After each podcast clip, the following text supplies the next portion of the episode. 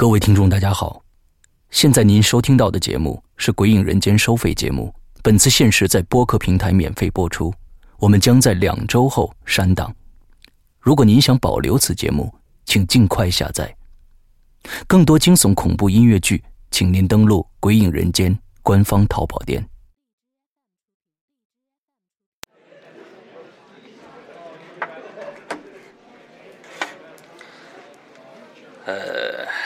大家都是来听故事的，对吧？嗯，今天这个故事比较长啊，所以呢，希望大家集中精力。在讲故事之前，我想问大家一个问题啊：假如说呢，有一天你们家的房间的一角突然出现了一个黑洞，从里边啊钻出来一只。特别恐怖的猫类。同时呢，你的左邻右舍，他们的家里也有同样的一个洞，他们也看着这只猫了。啊，这只猫呢，就跟老鼠一样，在地底下钻来钻去，谁都不知道它要去哪儿。好，接下来发生了一些更恐怖的事儿。一月三号，你左边的邻居啊，被煤气毒死了。哎，蹊跷的是，一月十四号，你右边的邻居也被煤气毒死了。好了，现在是二月二号，请注意我说的时间关系啊。二月二号，那好，现在问题来了，我要问大家，问题来了啊！你们觉得这两起死亡是这两个邻居都死于意外呢，还是他们的死？跟这只猫有关系，或者是他们是被别人害死的，而这个凶手呢，极其的狡猾凶残。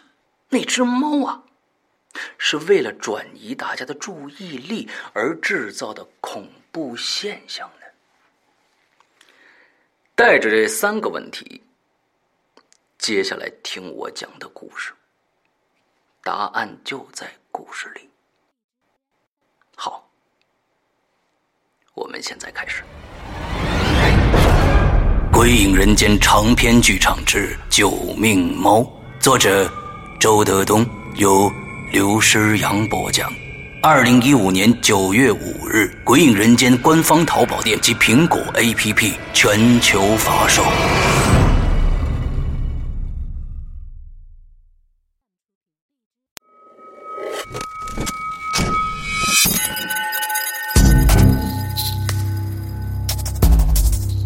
黑白配，前情提要：何宁与林志杰利用了四个半小时，将家里和小区的每一个角落都找遍了，没有任何的结果。心姐真的飞走了吗？这个时候，何宁想到了五楼和七楼。就在他准备到长期无人居住的七楼的时候，五楼的梅姐却惊恐的将他拦住了，告诉他七楼的一家四口。都死了，那是一个鬼屋。何宁对这一切已经毫无感觉了，全身心的在追溯着妻子失踪时的情节。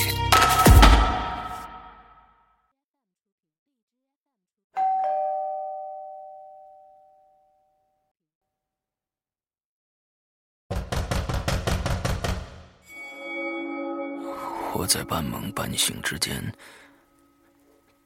听到了门铃声，还有拍门的声音。我从床上爬起来，穿过客厅去把大门打开。刺鼻的血腥味先一步钻进了鼻孔，紧接着跳入眼帘的是一张血流如注的脸。死死的贴着我的面门，我倒退了一步，看清楚是谁以后，我大声的叫了一声：“欣姐！”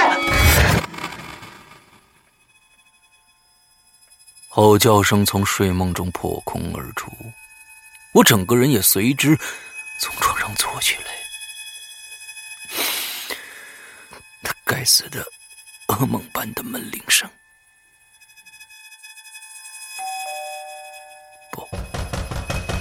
仍然能听到门铃声，现在已经不是梦了。确实有个人在外面按门铃呢，同时伴随着剧烈的敲门声。我披了一件大衣，迅速走到客厅去把大门打开。外面站着一个浑身湿透的人，是林志杰。哎，你怎么不带伞呢？林志杰没有回答我，闪身进了屋，冲我说道：“新杰呢？还是没回来吗？”我看着他被雨淋得湿漉漉的板寸头，摇摇手说：“卫生间里有干毛巾，你去擦一下吧。”林志杰进了卫生间。我去将水壶插上电，准备泡杯咖啡。林志杰从卫生间出来后，靠在沙发上，两只手放在胸前，不断的比划着什么，姿势很怪异。比划了一会儿后，用很慢的语速问道：“阿宁啊，你老实告诉我，最近你和他的感情怎么样了？”哎，昨天你不是已经问过这个问题了吗？我没在意他的手到底在比划什么。嗯，我是问过了，但我想再问你一遍，所以你必须很认真的回答我。我放下手中的杯子，认真的看着他说：“好吧，我也很认真的告诉你，在昨天我进浴室之前，我和他的感情在近段时间里都非常的好，他已经习惯了待在家里的生活。就在前几天。”他还跟我说，他现在很幸福，想再要个孩子。行了，林志杰打断了我的话，从沙发上站起来，走到我面前，将他的一双手递到我面前，冷冷的说：“你怎么解释这个呀？”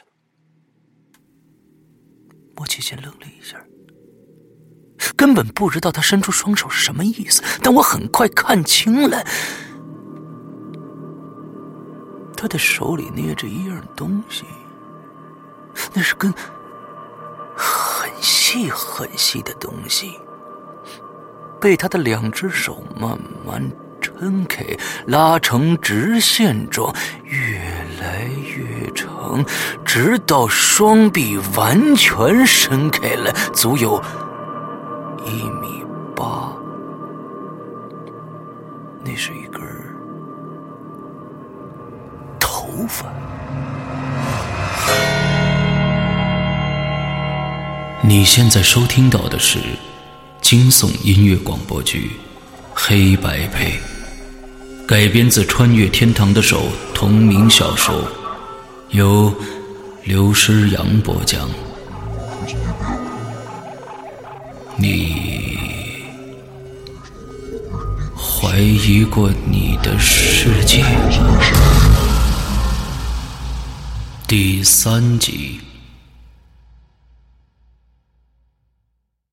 头发，我惊道：“对，粘在淋浴间的墙上。你这个心理医生竟然会忽略这么明显的东西吗？”我这才意识到，林志杰说这话的时候，表情已经完全变了，不再是那种将心比心的信任，而是一种鄙夷，甚至是。嘲讽，仿佛我已经成为他口中常常提及的所谓犯罪嫌疑人了。看着这根长头发，我一下子就明白他这表情究竟是什么意思了。但我又不能做什么来改变这个即将上任成为刑警大队长的好朋友此刻的想法。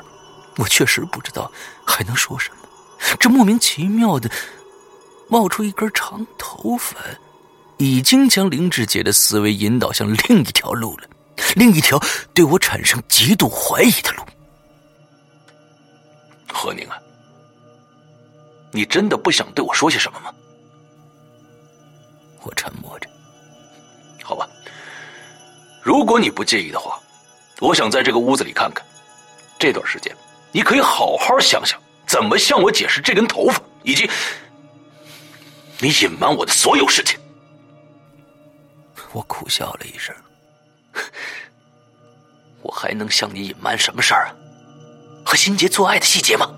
林志杰明显愣了一下，回过头看着我，一脸不可思议的样子，突然厉声说道：“你自己清楚。我能清楚什么呀？那根头发我他妈根本不知道从哪儿来的，别拿你那种眼神看我。你不知道？你别忘了三年前那件事你三年前能那么做，三年后你就不会吗？三年前，三年前，我真的没想到林志杰竟然再一次提到了“三年前”这几个字眼儿。那是一道永远抹不去的伤痛，巨大而狰狞的伤口，即使被缝合了，只要轻轻一碰，随即就会血肉模糊的。我的人整个禁不住开始颤抖起来，张了张嘴就说不出话来。因为三年前那件事儿，我们确实向林志杰隐瞒了一些东西，那些东西是绝对没法告诉他的，不仅是为了他好。也是为了我们自己，我们所我看着林志杰在客厅、厨房、杂物间、阳台、保姆房、主卧之间不断穿梭着，最后将一些细小的东西全部摆在沙发前的玻璃茶几上，一样一样给我看过，并询问他们的来源。当最后一件物品。一支曼秀雷敦的润唇膏得到我的确认以后，他靠在了沙发上，长长的吸了一口气，然后用平常的语气对我说道：“作为一个正常的男人，呃，我可以理解你。作为你从小到大最好的伙伴，我从来都是无条件的信任你。但是，现在，欣姐已经失踪了，按你自己说的。”离奇的消失了。如果你真的想找到他的话，你就该把你知道的一切都告诉我呀。你到底想说什么呀？那根头发到底是谁的？那个女人到底是谁？没有任何女人，除了欣姐，我对天发誓，对灵玉发誓，行了吗？在我声嘶力竭的怒吼之后，林志杰终于彻底放弃了。像条死鱼一样躺在沙发上，闭上眼，然后又睁开，看着我，再次闭上眼，睁开，又看着我。两个人都不再说话了，沉默一直持续着。我看了看墙上的挂钟，已经是下午两点半了，终于忍不住打破这种死一般的寂静。哎。怎么样？要不现在开始联系？我先联系他朋友，你去联系老家那边，行吧？哦，对了，别让他爸知道失踪这件事儿，你就绕着弯打听一下，新姐有没有回去。行了，我知道了，我自有分寸。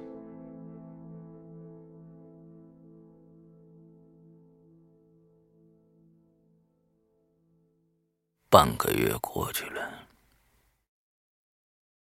我站在卫生间的镜子前，从未如此的端详着自己，头发蓬乱，满面胡渣，眼窝深陷。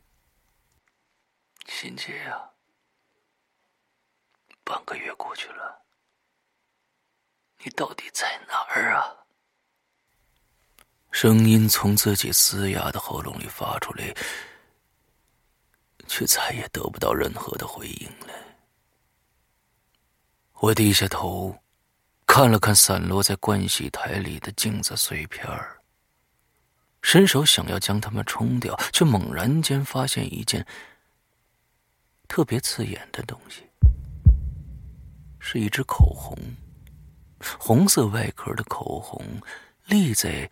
水龙头的边上，我将它一把抓起来，狠狠的盯着它，同时不断的在脑袋里回想：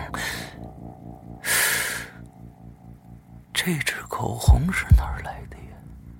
什么时候放在这儿的呢？也许你们不知道我为什么会对一支口红如此的耿耿于怀，因为我很清楚一件事儿：欣姐从来不用口红，也从来没买过口红。我抓着这支口红走出卫生间，拧亮了台灯，仔细的看着它，因为隐隐中我觉得心杰的失踪与这支莫名其妙出现的口红似乎有着。什么样的关联？但是这种关联到底在哪儿呢？暂时找不到头绪。我挠了挠头，有几根头发在台灯的光亮里掉了下来，一下子就让我想起了另一样东西。就在半个月之前，林志杰在卫生间里找到的那根长头。那头发跟这个口红一样，也是莫名其妙的出现的，也同样是不属于心杰的。我最开始怀疑口红里边可能会藏着什么东西，比如小纸条之类的。但是当我想到要拆开它的时候，忽然想到了另一件事。对了，应该先让林志杰帮忙做个指纹鉴定。这样也许就能找到这支口红的真正主人了。但是我先前已经抓过他了，不知道这样会不会对鉴定有很大的影响。不管怎么样，还是让林志杰去试一试吧。我拨了他的手机，但是已经关机了。打电话到他的办公室，接听的却是别人，告诉我他已经出警了，什么时候回警局说不好。我就让那个人留了个话，在家里等他电话。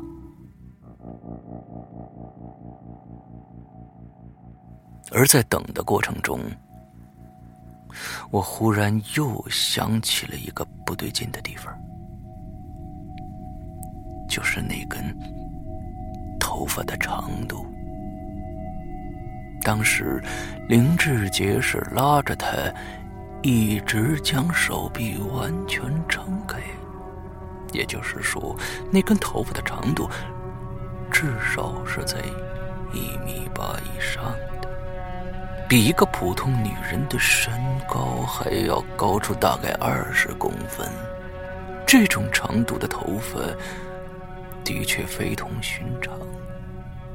试想一下，现在还有多少人会留这么长的头发呢？如果她真的属于某个女人，那这个女人到底是什么来历呢？又怎么会出现在我家的浴室里呢？再来，还有这支口红。似乎她也属于这个长头发女人。想到这儿，有种阴冷的感觉开始冒出来了，因为我还想起了这段时间以来待在家里的一些奇怪的细节，比如说在淋浴的时候，突然感觉到。脖子的地方被人碰了一下，比如在开冰箱的时候，看到冰箱门的镜面反射里闪过一个模糊的影子；比如在睡觉的时候，半夜醒来，总感觉有个人弓着身子蹲在床尾。我再也不敢想下去了。而那个让我不敢往下想的念头是：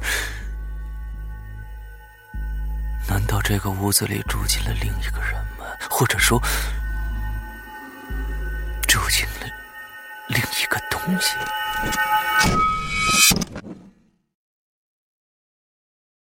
我站起身来，在卧室里环视了一圈，终于意识到，自从新杰失踪了以后。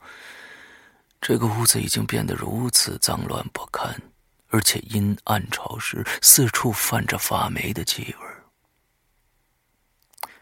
肚子好像有点饿，我决定先去吃点东西。开冰箱的时候，我特意从冰箱门的镜面反射里观察了一下，但是没有任何的发现。也许，在这个家里真的要去刻意找那么一个人，在现在想起来。确实也是一件离谱的事情，因为哪有一个人在你的屋子里住进半个月了，你却从来没见过他的？这种事情可能发生吗？如果这种情况不可能发生，那么让我怀疑的就只有我自己了。一个莫名其妙失去妻子以后，精神遭受严重打击的心理医生，这个就是我现在的状况，真是糟糕透顶了。冰箱里几乎已经空了，林志杰先前采购回来的一大堆东西早已经被我消耗殆尽，看样子必须要出门一趟了，不然。在找到新姐之前，或许我已经饿死了。下楼的时候，五零二的门刚好打开了。罗仙梅看到我的时候，显然吃了一惊，大声嚷道：“哎呦，这不是小何吗？哎，你怎么成这样了？我都认不出来你了。”我勉强咧了一下嘴，冲他笑笑，就继续往楼下走。没想到他却一路追过来了，拽着我的胳膊要往他家里拉。我站着没动，问他：“梅姐，您您干嘛呀？”小何，你什么都别问，先来我家啊！来来来，哎，不了不了，我想下去买点东西。买什么东西啊？没吃饭是吧？来来来，我家吃来。梅姐啊，我我我我有个朋友约我吃晚饭，真不好意思啊。不过真的谢谢你了啊。不知道梅姐有没有看出我随口编出的这个谎？但他终于还是放手了，然后做出了一副非常歉疚的表情，看着我，还想再说点什么。这个时候，从他家里传出一个苍老的男声来：“阿美，锅里的菜都焦了，那个死老太婆跑哪儿去了？”罗贤梅回头狠狠的回了一句：“叫什么叫啊？你个乌龟诞生的，不知道自己吵一下去？”说完以后，又抱歉的看了我一眼：“小何啊，那这样。”你待会儿回来的时候啊，你再来我家一趟啊！我有点话想跟你说。我微微一愣，心里奇怪的，这个女人能有什么话要和我说呢？先不管了。下楼以后，进了小卖部，老板娘趴在柜台上摆弄着手机，看也没看我一眼。我自己走进去，拿了几包方便面，回头准备付款的时候，突然发现老板娘头顶上的电视里有一张熟悉的脸。我定睛一看，那竟然是林志杰。他正被一大堆话筒包围着，不时抬头挡住自己的脸，不管记者怎么问他都不说话，正在使劲的往外挤。这个时候，镜头转到了这个电视台的记者。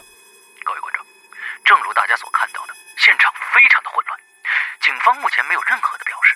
那么，还是让我们再看看那边的具体情况吧。镜头再次转回来，定格在一条小河的岸边上。画面里能看到几个人正站在那儿，有穿警服的，也有穿便衣的，全都注视着地面上的一样东西。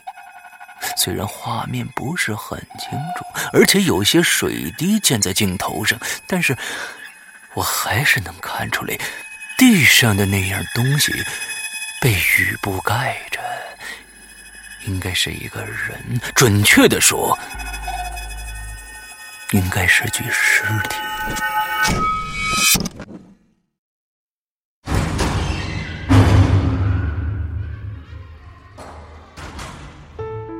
刚刚你收听到的是《鬼影人间》惊悚系列音乐剧，更多精彩，请关注新浪微博“鬼影人间”。